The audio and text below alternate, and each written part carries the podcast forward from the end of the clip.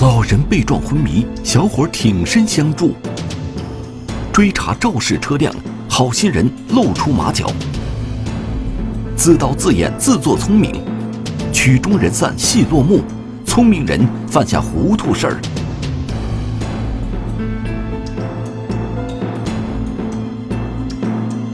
一出好戏，天网栏目即将播出。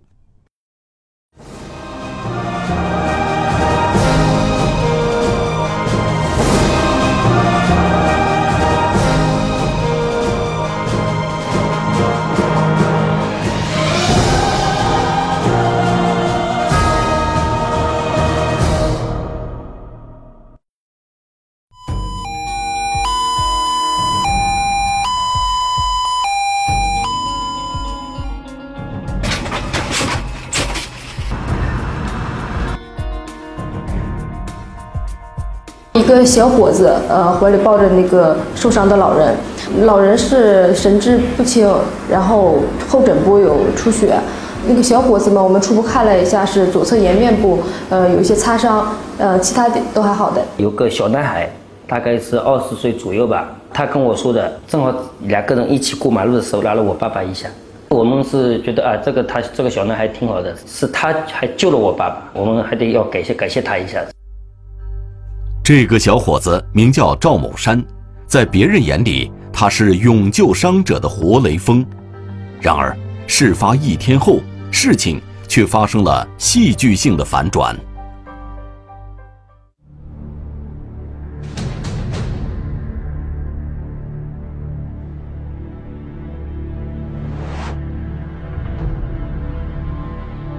喂，你好，舟山市幺幺零，请讲。呃，哎，你好，我在这个聚源酒店门口这个地方，有有两个人骑摩托车把一个老头给撞倒了。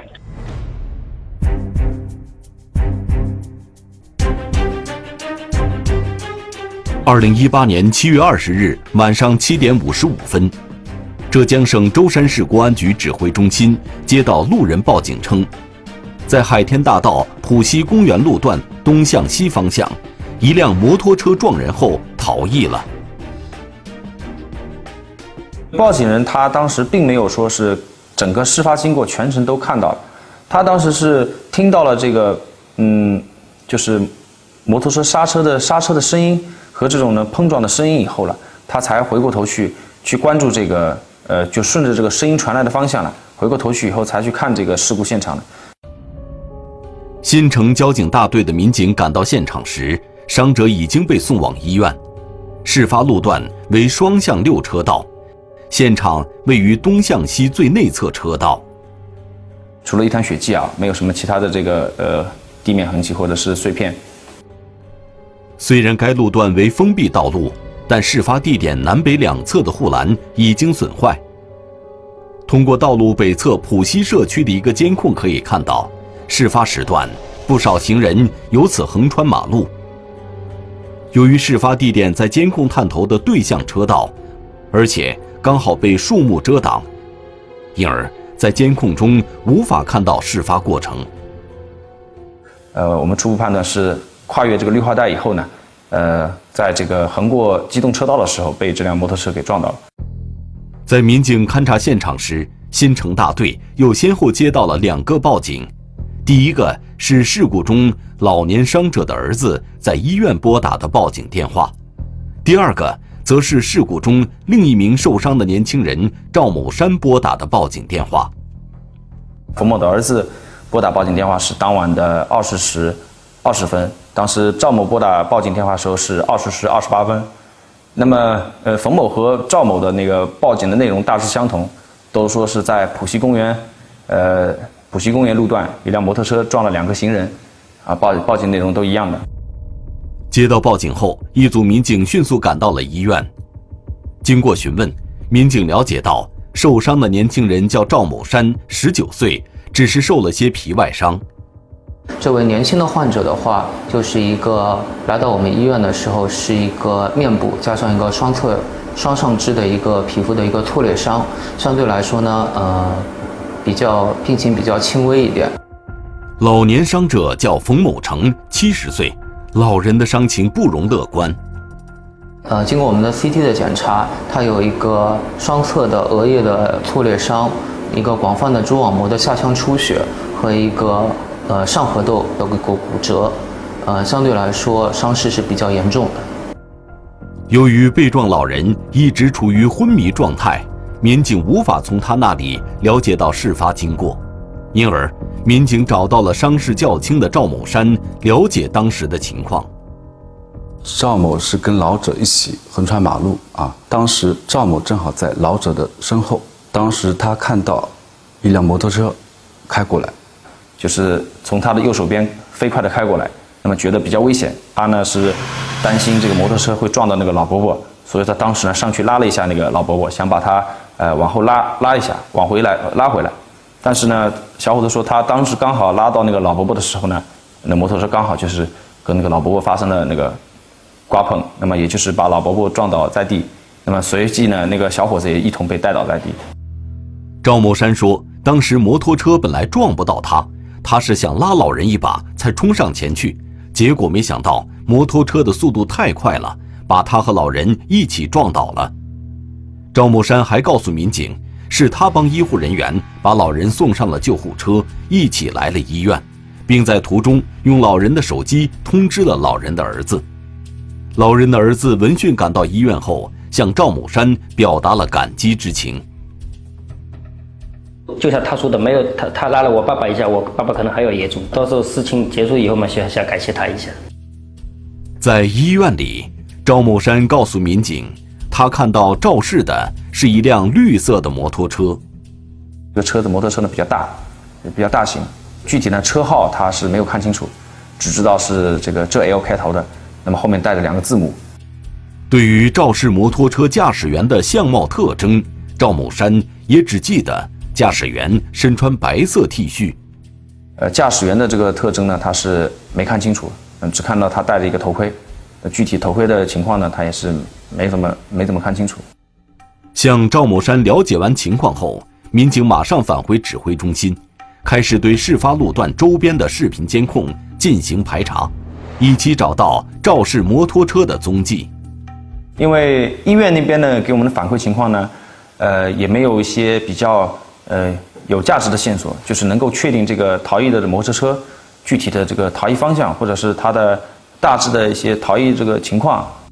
由于海天大道与东海西路交叉路口并没有安装视频监控，民警无法确定摩托车在肇事后从这个路口往哪个方向逃逸了。因而，民警调取了从这个路口向南、西北三个方向最近的路口监控进行排查。一个小时后，在事发路口以北的一个视频监控中，民警有了发现。当时我们通过事发地点前方两百米的，就是红绿灯路口来监控发现，就是有一辆嫌疑车辆摩托车，然后在那个路口右转弯，然后进入了呃周边的小区。尽管从监控上无法分辨出摩托车的颜色和款式，但事发地点距离这个监控二百米左右。从时间上看，摩托车从事发地行驶到这里用不了半分钟时间。同时，摩托车的驾驶员身穿白色 T 恤，这也与伤者赵某山所提供的信息相吻合。民警决定连夜到嫌疑摩托车出现的小区附近进行排查。寻找嫌疑摩托车，连夜排查，民警找到嫌疑摩托车。当时那个摩托车呢，其实是经过了伪装过的，伪造号牌，警方无法查实车辆信息。也就是说，这个车子在网上并没有进行合法的登记。当事人与目击者说法不一，案情疑窦丛生。就是对现场摩托车上到底是一个人还是两个人这个问题，就产生了有一点疑问。一出好戏，天网栏目正在播出。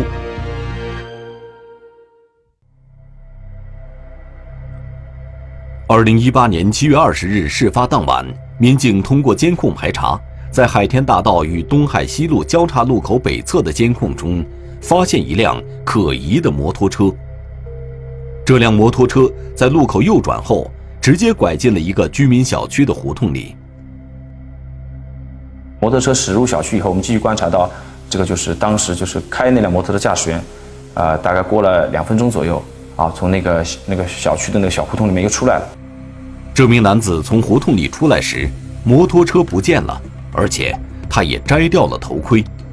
但民警还是一眼就认出此人就是嫌疑摩托车的驾驶员。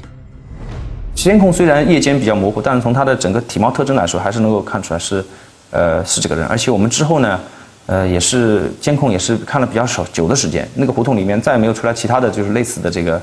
这个人员了。啊，那个人员还是比较符合这个这个。就是之前把摩托车开进胡同的这么一个驾驶员这么特征，给我感觉这个人的嗯行为比较怪异，行为比较异样，啊，因为一路跑步过去，给我的感觉就他当时比较匆忙，比较慌张。这个人没多久，这名男子便消失在监控中。民警分析，摩托车很可能被他丢弃在胡同里了。于是，民警连夜赶到这个胡同进行搜索。没过多久。民警就在胡同深处找到了这辆嫌疑摩托车。当时那个摩托车呢，其实是经过了伪装过的，它不是裸露的车体，就是停在路边的。呃，车子外是外面用那个一层那个蛇皮袋遮盖过，并且用一个木板放在那个车子旁边，对这个蛇皮袋进行那个固定。掀开遮挡物，一辆绿色的摩托车呈现在民警眼前。经过进一步勘查，民警发现这辆摩托车前部有明显的损坏痕迹。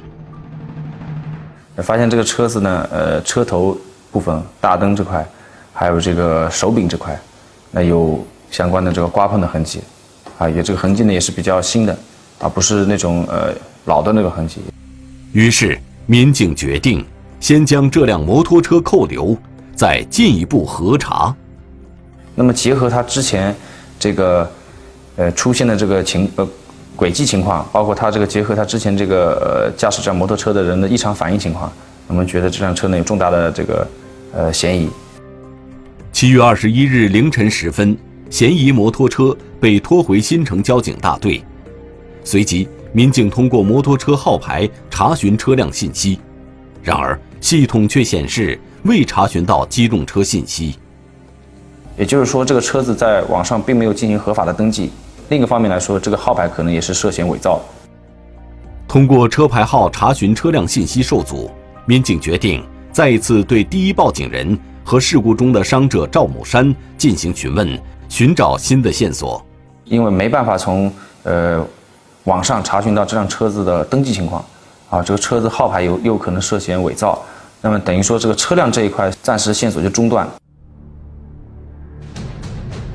七月二十一日一早，赵某山如约来到交警大队配合调查。此时，赵某山的说法依旧和头一天晚上在医院里的描述一致。因为我们考虑到是在现场的嘛，那他对现场情况可能相对来说有些情况还是比较知道的。啊，我们在对他询问的时候，也没有发现他回答我们问题的时候有任何这个异常的情况，也是能够立即回答出来。此前，第一报警人在报警时称。事发时，摩托车上有两个人，而这个说法被赵某山否定了。那么赵某山明确的跟我们说，当时他摩托车上就一个人。民警再次与第一报警人进行了电话核实，第一报警人表示，他看到现场时，老人已经被撞，当时肇事的摩托车停在了老人前方二十米左右的地方，摩托车边上有两个人，一个是戴着头盔，另外一个是没戴着头盔。两个人好像在交谈着什么，他也不能百分之百确定。当时他看到的那个在现场摩托车附近的两个人，是不是之前就是在摩托车上的两个人？尽管第一报警人不能肯定肇事时摩托车上有几个人，但他可以肯定的是，摩托车肇事后逃逸了。戴着头盔的那个人呢，将摩托车开离了现场。那么另外一个人呢，走向了倒在路中间的那个。那个人员身边，然后接下来他就是，呃，去扶着那个老人了。看到摩托车驶离现场，第一报警人拨打了报警电话。从这两份笔录来说的话，就是对现场摩托车上到底是一个人还是两个人这个问题，就产生了有一点疑问。第一报警人与赵某山两人的描述大相径庭，民警该相信谁的话呢？从嗯办案的这个情况来讲，更愿意采愿意采纳这个过路人这个供词，但是呢，也没有说直接就是否定了那个赵某山的这个笔录。为了求证事发时肇事摩托车上有几个人，民警决定查看该车在肇事之前的行驶路线，沿肇事摩托车来车方向追踪，事故现场东侧两公里左右有一个监控探头，发现这辆摩托车在事发之前，确实摩托车上是有两个人员那个在摩托车上，两个人因为当时都穿的是这个白色的，上身都穿的白色短袖 T 恤，两个人体貌体型也好，身高也好。嗯，可能也都差不多，但因为是面部特征呢，看不清楚。那么驾驶员呢，当时是戴着一顶黑色的这个全封闭的摩托车头盔，那么还有一个乘客呢坐在后排，所以说从监控里面没办法直接分辨出这两个人，呃，到底谁是谁。监控显示，事发前摩托车上有两个人，而事发后摩托车逃逸时，车上只有一名驾驶员，另一个人去哪儿了呢？此时。中队长修军隐约感觉到哪里有些不正常。赵某山为什么始终坚持说摩托车上只有一个人？难道他是想隐瞒什么吗？警方另辟蹊径，摩托车玩家提供重要信息。两个摩托车主了，给我们反映的，就是这辆 GL 尾号八零二的这个涉嫌，呃，肇事逃逸的这个摩托车了，车主呃。名字和电话号码都是同一个人。找到摩托车主人，自称摩托车已被出售。啊，我们觉得可能不会这么巧。当时我们可能还以为是，是这个摩托车这个车主了，故意就是想逃避自己的责任啊，可能是说这个车子卖掉了。剧情反转，好心人竟是肇事摩托车的主人。那碰面以后呢，我感觉这个赵某山明显的就是当时就整个脸人脸色就不对。一出好戏。天网栏目正在播出。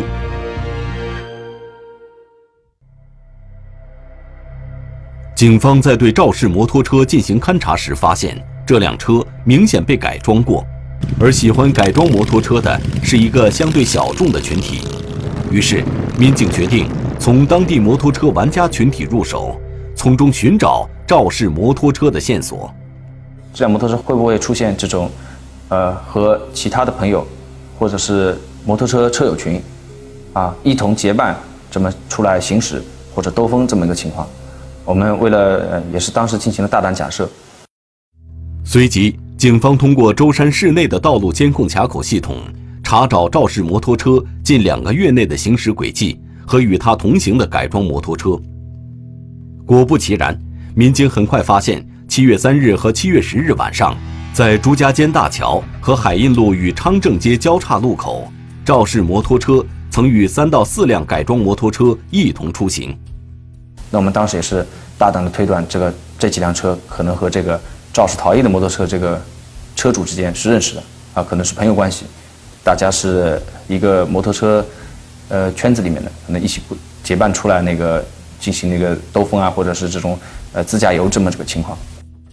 通过这两个卡口的照片，民警查到了其他改装摩托车的车牌号，并联系上了其中的两位车主。两个摩托车主了，给我们反映的，就是这辆 GL 尾号八零二的这个涉嫌，呃，肇事逃逸的这个摩托车了。车主，呃，名字和电话号码都是同一个人。那么当时其实我们心里面觉得，这个案子基本可能已经是基本算破了，就是把这个车主，呃，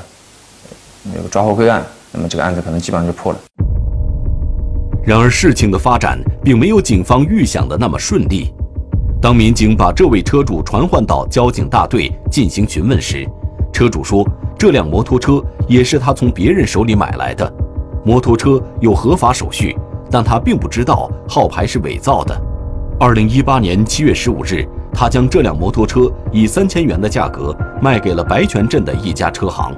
啊，我们觉得可能不会这么巧。当时我们可能还以为是，是这个摩托车这个车主了，故意就是想逃避自己的责任啊，可能是说这个车子卖掉了。不管怎么样，警方目前的首要任务是找到肇事摩托车的下一任车主。民警马上找到白泉的这家车行进行调查。车行老板说，他的确是在七月十五日收购了这辆摩托车，但七月十七日下午。他又以五千五百元的价格将摩托车卖出了。由于车辆手续合法，并且摩托车店老板并没有驾驶带有假号牌的摩托车上路行驶，因而摩托车店老板不存在违法行为。七月十七号，这辆摩托车重新被另外一个人购买以后了，那么短短的就是到七月二十号发生事故了，也就三天时间。那这个三天时间内，可能我们就是呃查询不到他的相关的一些记录，因为时间相对比较短。在短短几天内，这辆摩托车被两次倒手转卖，无疑给警方增加了追查的难度。就在这时，车行老板忽然想起，卖车时他开过一张收据，他手里留有存底。我们发现，这个收款收据上面虽然没有详细的这个呃购买方的这个身份信息，但是他当时呢，在那个收款收据上写了一个这个购买方的名字。修军在收据上看到的是一个熟悉的名字，这个名字呢，和我们那个赵某山的名字就是是吻合的，是一样的。那其实我看到这个收款收收据上面出现赵某山这这三个字的时候了，我就觉得心里的石头就是已经有点落下了，就这个案子基本上就破了。此前，赵某山是以一个挺身救人者的形象出现在民警面前的，但现在看来，他在这起事故中的角色很可能不止于此。呃，从赵某山呢第一次这个询问笔录给我们反馈的，确定摩托车上是一个人，但是我们监控录像查出来，事发前摩托车上两个人，开始对他就已经有点怀疑了。另外，在民警第一次做笔录时，赵某山就能明确说出肇事摩托车的一些特征，这也有些不合常理。给我的感觉就是他对摩托车的这个观察了比较多一点，相对来说反而对这个老人的观察比较少一点。但是从正常来讲，他当时是为了，如果说真的是为了去救这个老人的话，那么可能他对当时老人这个情况可能会关注焦点。现在，赵某山成了这起事故中最主要的嫌疑人。不过，在没有确凿的证据之前，警方决定先不动声色地试探他一下。当时我们也考虑到，呃，崇明或者说是是赵某山买的摩托车，但是呢，事发时不是他驾驶的。啊，可能他朋友驾驶，这种种种可能，当时我都考虑到。七月二十一日下午，民警再次将赵某山请到交警大队，给他做第二次询问笔录。这回，赵某山的表现与第一次询问时对答如流的情形大相径庭。头啊是一直低着的，也没有这那好像我们这样子四目相对这样在看也没有。他其实已经有点，呃，觉得我们可能查到什么。因为他给我的回答已经不那么自信了，或者是不那么干干脆利落，就是要考虑一段时间，有点支支吾吾的感觉。这次赵某山小心翼翼地回答着民警提出的每一个问题，但依旧一口咬定自己就是事故中的受害者，也是救人者。赵某山此时不知道，在办公室窗外，车行老板已经一眼就认出了他。摩托车车行老板，这个指认，就说确定。他就这个就是赵某山，就是当时购买这辆摩托车的这个人。民警觉得戳穿赵某山谎言的时机已经成熟了，于是将车行老板请进了办公室。那碰面以后呢，我感觉这个赵某山明显的就是当时就整个脸人脸色就不对，谎言被当面揭穿，赵某山不得不承认赵氏的摩托车就是他自己的。但他又说，当时他坐在摩托车后座，驾驶员另有其人。这一次，赵某山说的会是实话吗？还是他又给警方演了一出戏？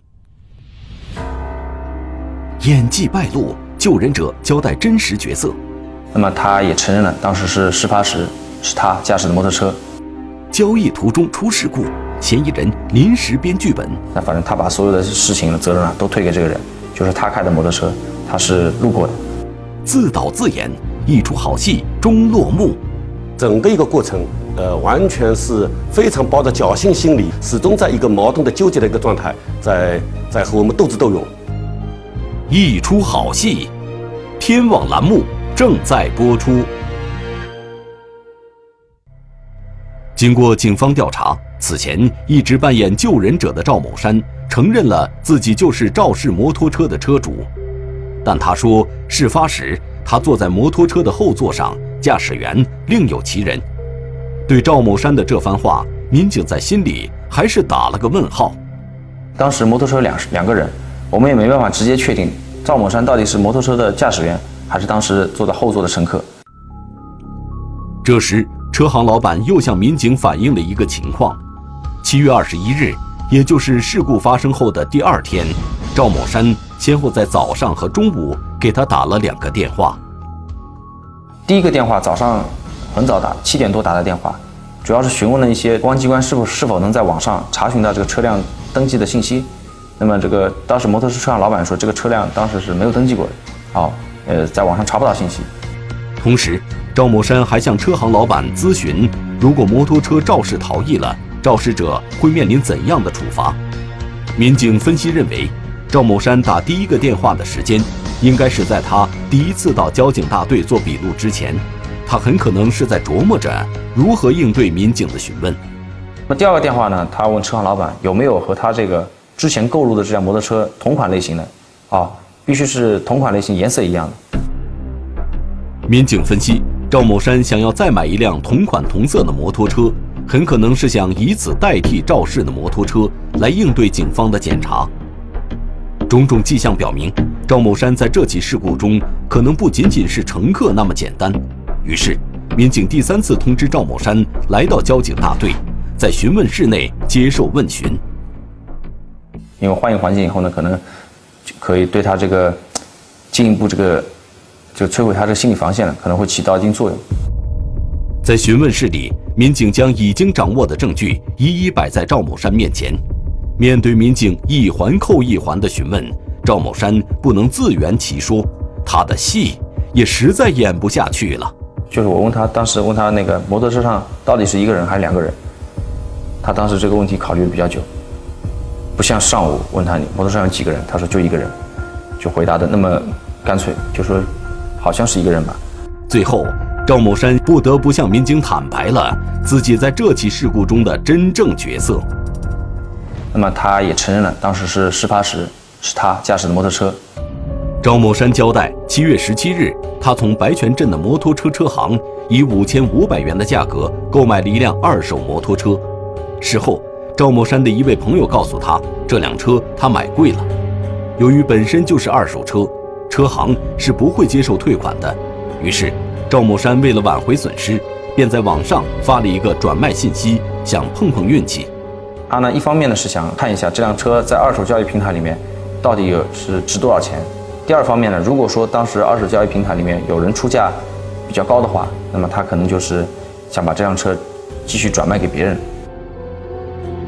很快，有位买家联系他。表示愿意与他置换一辆价值过万的摩托车，但是需要他补上五千元钱的置换差价。因此，对方提出赵某山需要在自动柜员机上按照转账的程序做一个操作，以证明他的银行卡里有五千元钱。对方说呢，到时候最后一步是可以取消这个转账操作的。他说是我会收到你这么一条短信，就是显示你准备向我转五千块钱，但是其实还没有转到。由于赵某山银行卡内没有五千块钱，于是他与对方协商，先让对方查看他卡内的一千八百块钱。那么，于是他就到 ATM 机上了，啊，进行了那个相关操作。那结果呢，也是，呃，没想到呢，其实根本没有说最后一个最后一步取消转账这么个这么个操作的。结果，赵某山将银行卡上的一千八百元钱就这样不明不白地转账给了对方。之后，他怎么也联系不上对方了。这时，赵某山才感觉到自己被骗了，但他不敢报警。他清楚自己没有摩托车驾驶证，而且买来的摩托车号牌也是伪造的。如果被民警盘查起来，非常麻烦。虽然不敢报警，但赵某山又不甘心一千八百元钱就这样被人骗走了。于是，他不断地试着联系对方。在跟对方的聊天过程当中。他还是体现出一种，呃，没有被骗的感觉，也就是他一直在询问对方，就是我剩下的钱怎么转给你。经过反复联系，七月二十日下午，对方终于给了他回复，约定当晚在沟山见面，各自看一下双方要置换的摩托车。当时赵某山也想，如果说呃对方真的是骗子，那么碰面以后，呃那他也能报警；如果对方不是骗子，那么他也想把这个剩下的一千呃之前转给的一千八百块钱了要回来。七月二十日晚上七点左右，赵某山在约定地点见到了一位身穿白色 T 恤、黑色裤子的男子，对方没有开车来，说他的车在十几公里外的定海，对方让赵某山骑摩托车拉他去定海，一是可以到那里去看他的车，二是在路上感受一下赵某山的摩托车怎么样。于是，赵某山骑车拉着这名白衣男子往定海方向开去，没成想。当他们行驶到浦西公园路段时，由于速度过快，将一名过路的老人撞倒了。发生交通事故以后，其实这当时赵某山的第一反应就是把摩托车弄走，啊，因为这个摩托车在现场，呃，如果交警到了，那么摩托车是非法的，呃，没有经合法登记的，那么肯定要进行相关处罚的。情急之下，赵某山想到一个办法。他把自己的头盔摘下来，让白衣男子戴上，先把摩托车骑走，自己则来到老人身边，扮演起了挺身救人者，还主动拨打了急救电话。呃，如果说当时公安机关找不到他，那反正他把所有的事情的责任啊都推给这个人，就是他开的摩托车，他是路过的。那如果说到时候公安机关能找到这个人，那么到时候，换句话说，他。之前被骗的钱可能还可以讨回来。在医院里，赵某山看到老人儿子报警后，他为了装扮得更加逼真，也拿出手机报了警，想以此来混淆我们这个视听。他想，如果不报警是不是不太正常？啊，他报了警反而正常，因为证明他也是被摩托车撞到了。在医院接受交警的询问后，赵某山让一位朋友接他去沟山夜市买了套新衣服，并将事发时穿的衣服藏在了朋友的电瓶车里。当晚十二点左右，他又独自一人回到事故现场，在附近转悠了一个多小时。他跟我们回答是，他一个呢是想找一下他那辆摩托车到底被开到哪里去了，看能不能找到，因为当时他不知道那辆摩托车具体被那个人。开到哪里去了？第二个呢？他又到现场，他到现场周围走呢，想看一下现场周围到底是否有监控录像，或者有多少监控录像，是能不能拍到当时他这个现场事故发生经过。第二天上午，当赵某山做完第一次询问笔录，准备离开时，他看到自己那辆绿色摩托车就停在交警大队院子里，他没有想到民警这么快就把车找到了。赵某山担心民警查到自己头上时，自己拿不出来车就麻烦了，于是他给车行老板打了个电话，表示想再买一辆一模一样的摩托车。他呢也是怕，如果万一交警真的是，公安机关如果真的是呃查获查到他了，那么那个他准备一辆一模一样的摩托车，那到时候他可以呢跟这个我们民警讲，就是这个是摩托车是我的，我的摩托车在这，那么就是。案发的那辆摩托车了，肇事的摩托车不是他的，想以此这个蒙混过关。整个一个过程，呃，完全是非常抱着侥幸心理，那然后呢，又呢，曾想逃避处罚，要么，呃，万一呢，这个老呃老人呢被他撞死的老人，万一出了这大事情啊，他也有点担心啊，始终在一个矛盾的纠结的一个状态，在在和我们斗智斗勇。但是的话，我们的呃侦破人员确实心细如发啊，呃，办案是非常仔细的。然后呢，把整个过程来龙去脉调查得非常非常清楚。一个多月后，被撞的老人出院，在家中继续休养。当老人和家属得知当时的好心人竟然就是肇事者时，他们感到既震惊又气愤。如果说当时赵某山发生交通事故以后，及时在现场报警，并且在现场等候这个交警处置了，那么可能事故定责就不不一定是他全责。因为其实当时那个横过机动车道的冯某也存在一定的违法行为，啊，并不是赵某山是要承担事故的全部责任。最终，赵某山因驾驶与驾驶证载明的准驾车型不符的车辆，未按规定分道行驶，使用伪造机动车号牌，且造成交通事故后逃逸等违法行为，被公安机关处以罚款四千七百元，行政拘留二十日。张永军，曾用名张超，男，一九七五年五月二十四日出生，身高一百七十五至一百七十八厘米之间，体态偏胖，安徽口音，户籍地安徽省宿州市萧县赵庄镇桃源行政村胡屯自然村九号，身份证号码三四二二二二一九七五零五二四三二幺零。该男子涉嫌持枪抢劫杀人犯罪，对提供有效线索、为抓捕工作发挥关键作用的人员，公安部将给予人民币十万元奖励。